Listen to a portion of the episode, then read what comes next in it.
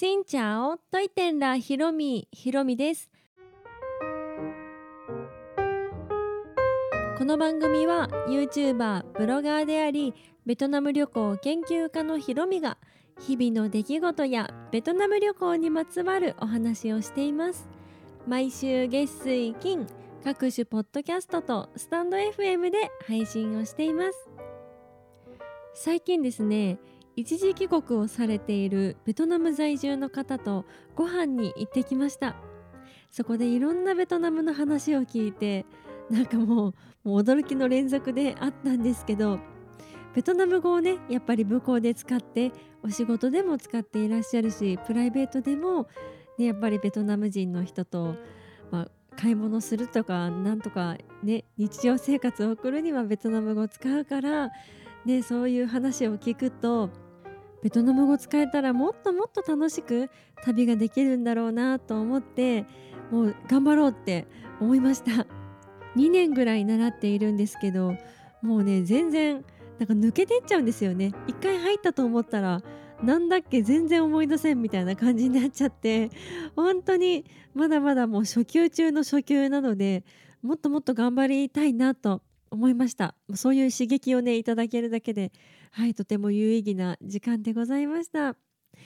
というわけで今日はですね先日あげました寝台バスの動画について、まあ、編集していてね思ったこと、まあ、寝台バスって面白いというお話をしようと思います。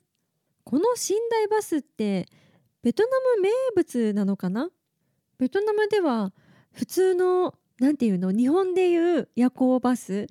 でバスの座席が、ま、ちょっと後ろに倒れるようになってたりとかもはや普通のバスが寝台バスとして使われていると思うんですけど、まあ、そういうバスもあるのかもしれんけどもうどっちかといったらもうこのバス、うん、に乗る人の方が多いと思うしこの寝台バスっていうのはメジャー？よく、ね、夜とか街走ってるのを見ます。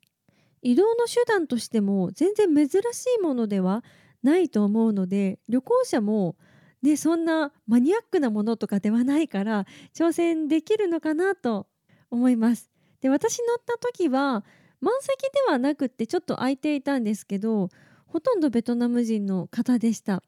バスターミナルにいる時に欧米の方がちょろっちょろっとバックパッカーらしき人がちょろっといたぐらいであと私乗った時に気づかなかったんですけど台湾人のカップルが1人乗っていたぐらいでもうほんとベトナム人の方が使っているローカル線っていう感じだったんですけど問題なく私も乗れたのでぜひ皆さんにもねおすすめしたいなと思います。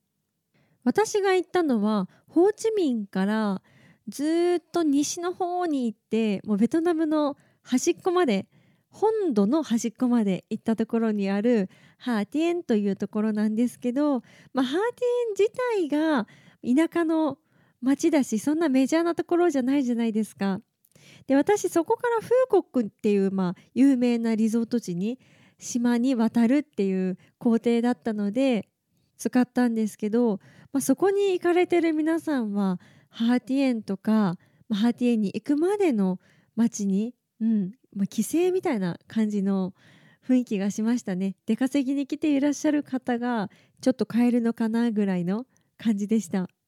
私はネットで検索してとある方のブログがね一つ出てきてそれを見て同じハーティエンに行くっていう方だったのでその記事だけを参考にして、まあ、ここでチケットを買ってで車内ではスリに気をつけてねとか、まあ、そんな感じで乗ってたらハーティーに着くよぐらいの、まあ、ブログだったんですけどそれを参考にしていました。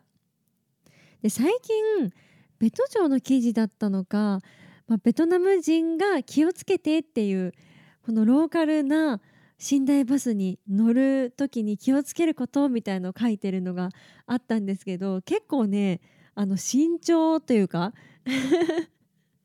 まあ、スリは結構起きるからもちろん気をつけてほしいんだけどもうそれ自分が会うこともスリに会ってしまうことも気をつけなければいけないしスリの加害者、うん、犯人にこう間違えられることも気をつけなきゃとかいうのも書いてて本当に読めば読むほどあこんなに合ってたらどうしようとかね思いましたね。で休憩所とかに着いたら、まあ、そんなにね出なくてもまあいいじゃないですか。ほとんどの人出ないだろうしと思って。なんですけどその記事には休憩所に行ったら身の回りのね貴重品とかは持って外に出た方がいいですって書いてて。でなんでと思ったらなんかねスリが行われた時に車内にいた人が真っ先に疑われるからスリの犯人に、ね、疑われないように外に出た方がいいとか書いてて。あそんなこともねあるんだとびっくりし。で休憩所で出たらなんかねその出たところにバスが止まってないんですって。ガソリン入れるのかなんかねここで降ろしたらこっちで乗せろみたいな場所移動がなんか決まりとしてあるんか知らんけど自分がバスから降りてでも乗る時はそのバスは移動しているって書いていたりしました。で実際私はそんなことなくって普通にねバス止まってで休憩終わったらそのままじゃあ出発するみたいな感じだったんですけど、まあ、もちろんね点呼とか人数確認とか全く なかったのでそこは気をつけなきゃっていう感じですがあんまり自分では下調べしていなかったのでもしそうなっていたらどうしようとかちょっとヒヤッと しました。やっぱり知らない国で知らないものに乗るときは事前の調べって大切だなとか 思って。でもそんなねスリが起こるってまあ起こることはあるんでしょうけど、まあ、確率としてはそんなにね頻繁ではないと思うからまあ、気をつけるところはちゃんと気をつけてという、まあ、基本的なところをねしていけばそんなに問題はないかなという感じでしたね。あとバスの運転手さんとか車掌さんとかバスターミナルにいらっしゃるベトナム人の方は本当に英語が通じないのでね。まあ、ベトナムにいるから、ね、それは当たり前だとは思うんですけど英語を使える方もほとんどいらっしゃらなかったのですごいヒヤヒヤする。でもこうバックパッカー的な旅、うん、の雰囲気を感じられるからローカルな雰囲気を感じられるという意味では寝台車はねとても面白いと思います。今回私が乗ったのは国内移動だったのでね、ベトナムのこの都市からこの都市っていうだけだったんですけどこれを国越えてカンボジアとかラオスに入るっていう人結構いらっしゃるじゃないですか。そういう方ってベトナムの国境のところでバス降りて国境は自分で歩いてなんか通過してその通過した先にカンボジアにバスが待っているみたいな感じでそこに乗り遅れると大変まあ、乗り遅れると大変というか乗り遅れたら本当に置いてけぼりっていう感じってよく聞くので もうそういう国を越えてっていうのは結構ハードルが高いのかなとか、うん、バスで一緒だった人顔覚えておきましょうとか言われてもねそんなに顔って覚えれないじゃないですか。ね、みんなで一緒に行動できたらいいですけど、まあ、そうもいかないのでまあ、それに比べたら国内移動の寝台バスは楽しめるっていうレベルかなと、うん、思います。で車掌さんともねちょっと話してみたんですけど話してみたというかベトナム語を話してみてそしたらベトナム語でわーって言われてもう全然わからんみたいな でなんか会話みたいな感じでしてもうね全然分かんなかったんですけど、まあ、そうやったらあこの子うちのバスの子なんだって覚えてもらえるから、うん、そういうやり方もいいのかも。ちょっと待ってて私向こうの売店で買ってくるからみたいな感じで言うとああの子待ってよみたいな雰囲気になるしそういうのも楽しめますよね。スリリングだけど楽しめる方が多かった。日本じゃ寝台バスって運行できないし寝台バスって調べても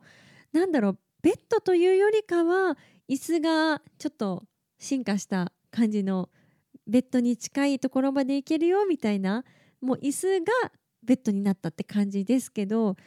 ベトナムの寝台車は本当にもうベッドみたいな若干傾斜はありますけど本当にリラックスして乗ることができるので体の疲れもそれほど思ったよりなかったのでぜひ皆さんにもね長距離で移動する時は寝台バスを使ってみてください。時間かかるのでなかなかねもう弾丸の旅とかっていう方はいけないと思いますけど時間をかけて旅をしようっていう時にはぴったりだと思います。しかもとっても安いです。私乗った時は7時間走って約300キロ走って1200円ぐらいでした。ちなみにどこかの動画で見たことがあるんですけど満席になった時なのかバスの形が違うのかな？なんか種類があるのかで横になんか雑魚寝状態で5人ぐらいザザザザザって並びながら寝るような車体があったと思うのでそういう時はね結構結構というかかなりきつい 精神的にももう辛いかなと思うんですけど私が乗ったような感じの結構空いてて両隣も女性の方だったしとても快適でした。気になる方はぜひ動画を見てみてください。というわけで今日はベトナムの寝台車ぜひぜひ乗ってみてくださいというお話でございました。この配信は毎週月水金各種ポッドキャストとスタンド FM で配信をしています。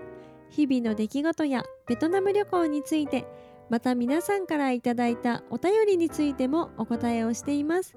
お便りフォームからスタンド FM の方はレターから質問やメッセージこんなことをお話ししてほしいなど送っていただければ嬉しいです。